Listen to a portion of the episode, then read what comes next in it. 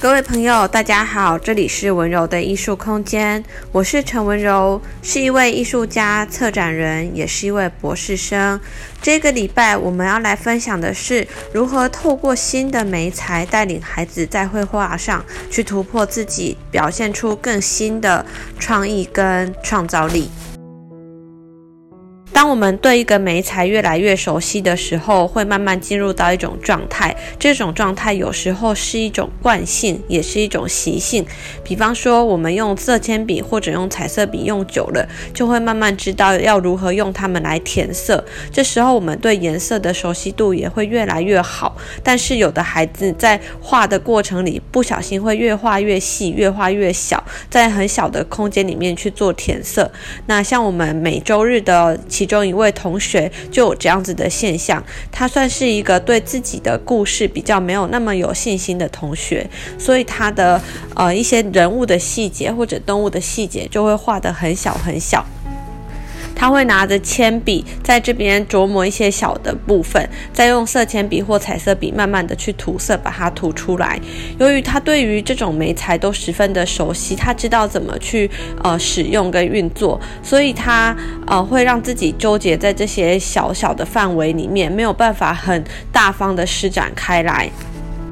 那像在这种情况下呢，有时候我们突然为他换一种媒材，让他透过手部的不熟悉去重新做创造的时候，往往能够帮助他去释放跟解放出呃内心的一些紧张感跟焦虑感，或者是不自信感，而能让他做出一些大胆的作品来。上一周我们在讲完欧基夫的微观植物的观察之后，就带领他来用画布跟亚克力颜料来做一个创作。而这次他想到的是要画一朵自己在阳台种的绣球花，所以他就把绣球花画得比较大，比起他往常在画的东西都还大，画在画布上。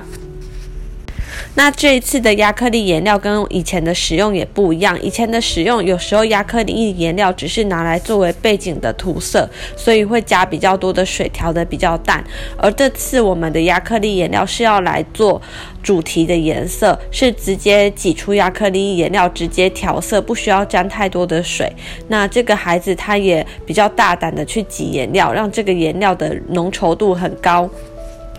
所以他在画花的时候，在帮花填色的时候，就能够画出饱和度够高，而且是比较粗犷的作品。因为在填色这个浓稠度高的亚克力，让它填起来不会到非常的精细，会有一点点粗放感跟一种呃比较奔放的感觉。那一开始，它每一朵绣球花之间，它不是用跳色的方式去涂的，而是它用颜色相连的方式。比方有几朵相连的是紫色，有几朵是蓝色，有几朵是粉红色的。那我问他说：“这样子你的花会看不到形状怎么办呢？”他自己告诉我说：“他要之后再用细的笔去勾边，所以他已经想好了，他要用这样子的方式来做创作。”也意外的达到一个不错的效果，在它后来勾边起来之后，就有一种东方的书写感在里面，而且又有一点点呃像印象派或者是比较抽象表现主义的那种风格在里面，让整幅画看起来是一种呃颜色饱满，但是又呃有线条在里面，好像线条要去框住颜色，又没有办法完全将颜色框住的这种张力在里面的感觉。而这个作品完成之后，它的整体气质就和这个孩子以前用彩色笔或色铅笔画出来的图像有着很不同的一种风格。这幅画里面保持着一种奔放感跟笔触感，物象的表现也很直接跟巨大，好像离我们更近距离了。他的自信跟他的力量也在这朵花的绽放中去展现出来，这是我觉得很难得的一个部分。他以前的作品更多的是一种内敛，跟小心翼翼的将各种物品躲藏、藏纳在不同的角落里，这算是很大的一种跨越跟进步。对于一个内向型的孩子来讲，要去画一种奔放的作品，其实是不容易的。所以有一个辅助性的媒材来让他去做尝试的时候，往往可以让他有一个新的突破跟新的改变。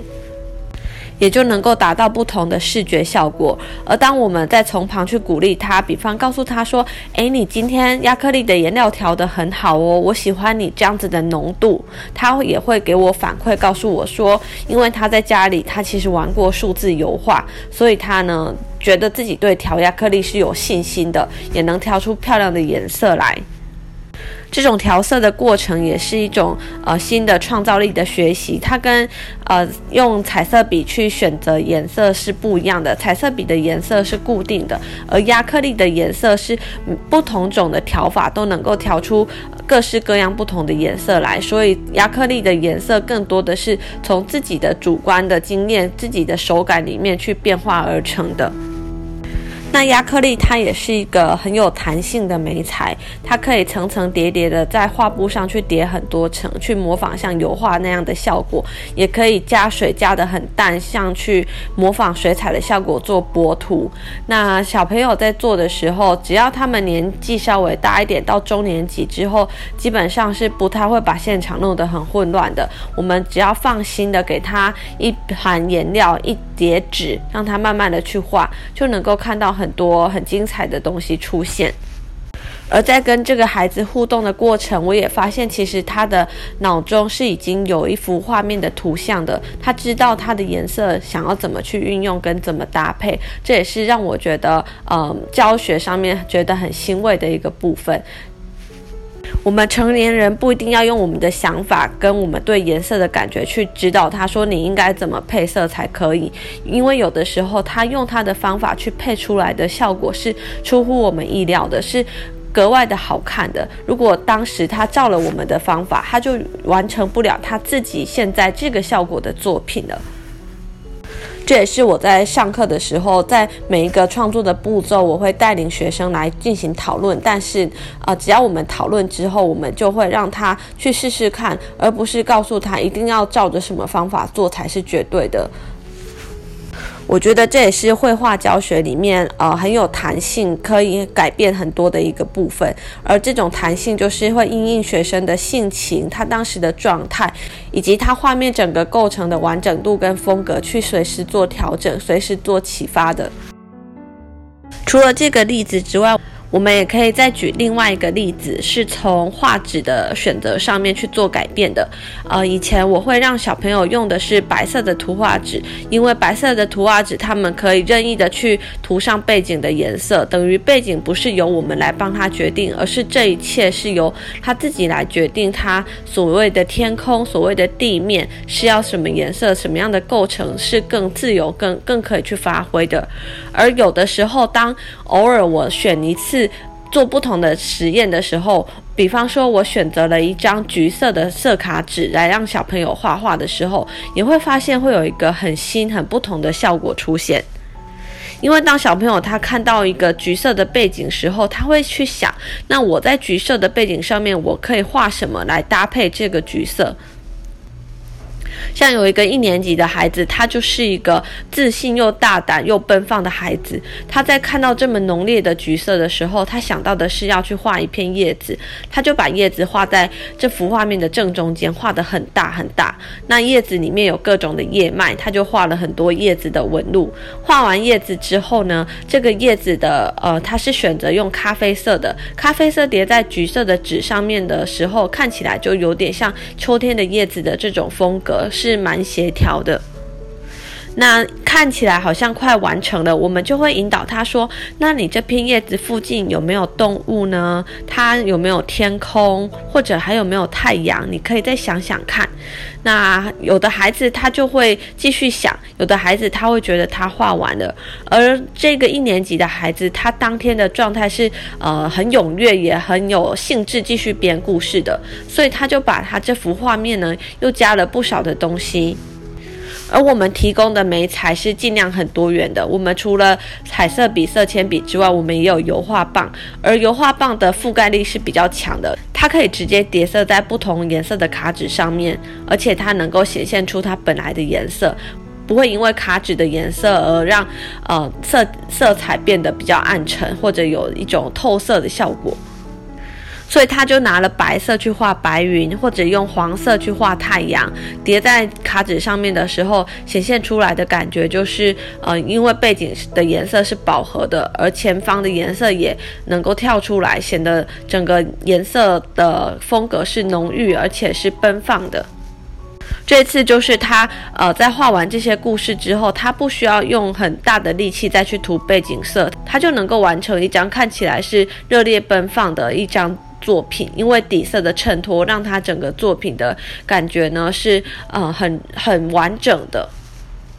这也就为这个孩子带来了一种成就感。我觉得这也是一种新的尝试，新的呃媒材，让他带来新的一种喜悦感跟一种不同的呃快乐。所以在做美术教学的时候，呃，我们身为教育者，我们需要。常常去开发新的材料跟新的不同的可能，尤其是让孩子可以多加的混合的运用各种材料，这是比较好的一种方式。他可以知道说，诶，我在小细节的地方，也许我能用色铅笔；那我在想要浓郁的地方，我可以用蜡笔，或者是油画棒，或者是彩色笔。那我也可以呢，运用粉彩去堆叠出那种渐变的感觉。所以在他呃把这些媒材都能融合在一起的时候，越多次，他就能越熟悉各自美彩的特质。而且往往到后来，他还可以运用这种媒材本身的特质，去表现在画面上，去结合出一种呃属于他的特质的一种风格。呃，怎么说呢？比方说，像是我们在画倒影的时候，呃，有一个孩子他就能明白彩色笔的颜色是比较浓郁的，而色铅笔的颜色是是比较淡的。所以呢，他在画主体的山的时候，他使用的是彩色笔；而在倒影里面的山，湖泊里面的倒影的。山，它使用的就是色铅笔，那它就很好的结合了色铅笔跟彩色笔的浓淡效果，去表现出这种实体跟倒影之间的差异感。就是我们可以运用媒材的多元跟呃综合性，让孩子呢在创作的时候也可以变得思路更跳跃跟更活泼。所以，我们是很不吝啬去为孩子准备材料的。每次我们的孩子的书桌前都摆满各种各样的笔。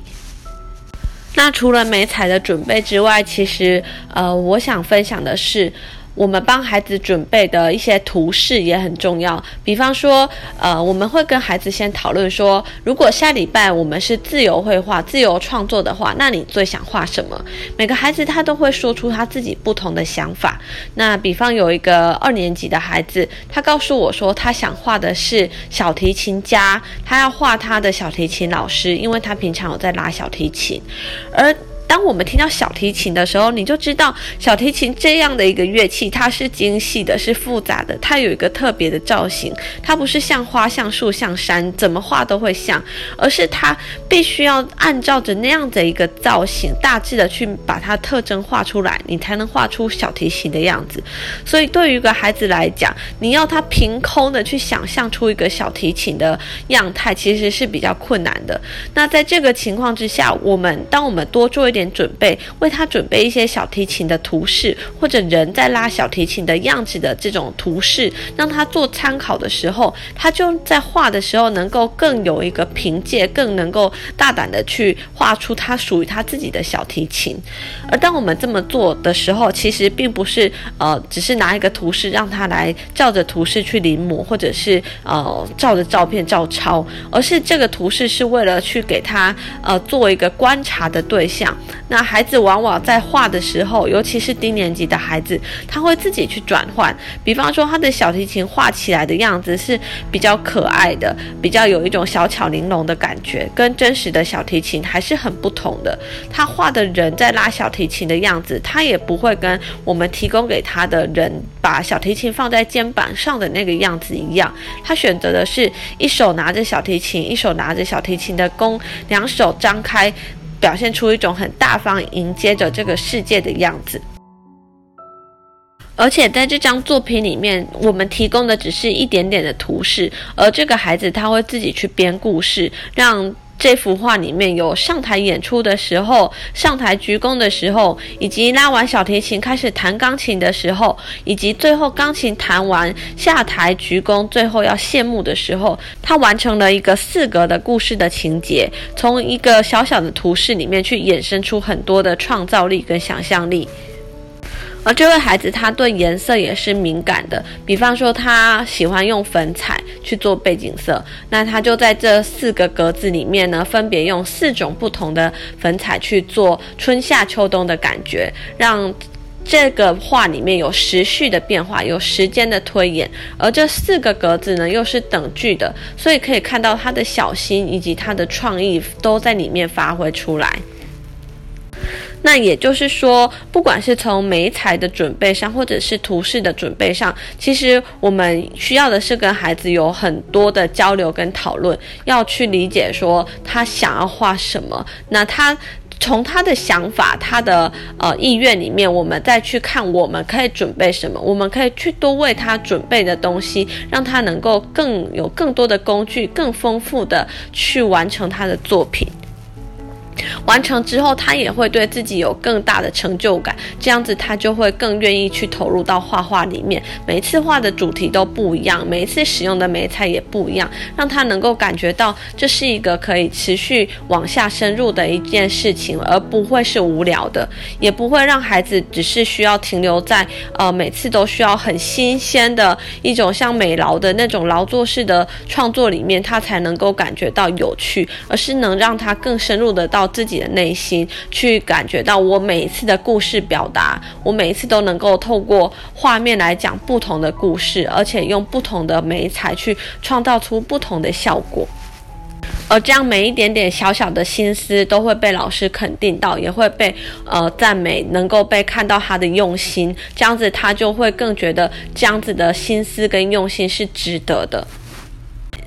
就是我们需要细致的，而且用心、有耐心的来看待孩子每一次设计出来的图像，跟他做更多的沟通和交流，这样子他就会对于图像的设计跟图像的叙事，呃，有更多的兴趣。这样子的一种培养跟训练，它并不是一种很速成的过程，它属于一种更呃内在、更深层的慢慢累积的一个过程，往往需要几个月甚至是几年的时间，我们才会看到孩子他有一个很突发的、很突飞猛进的一种进展。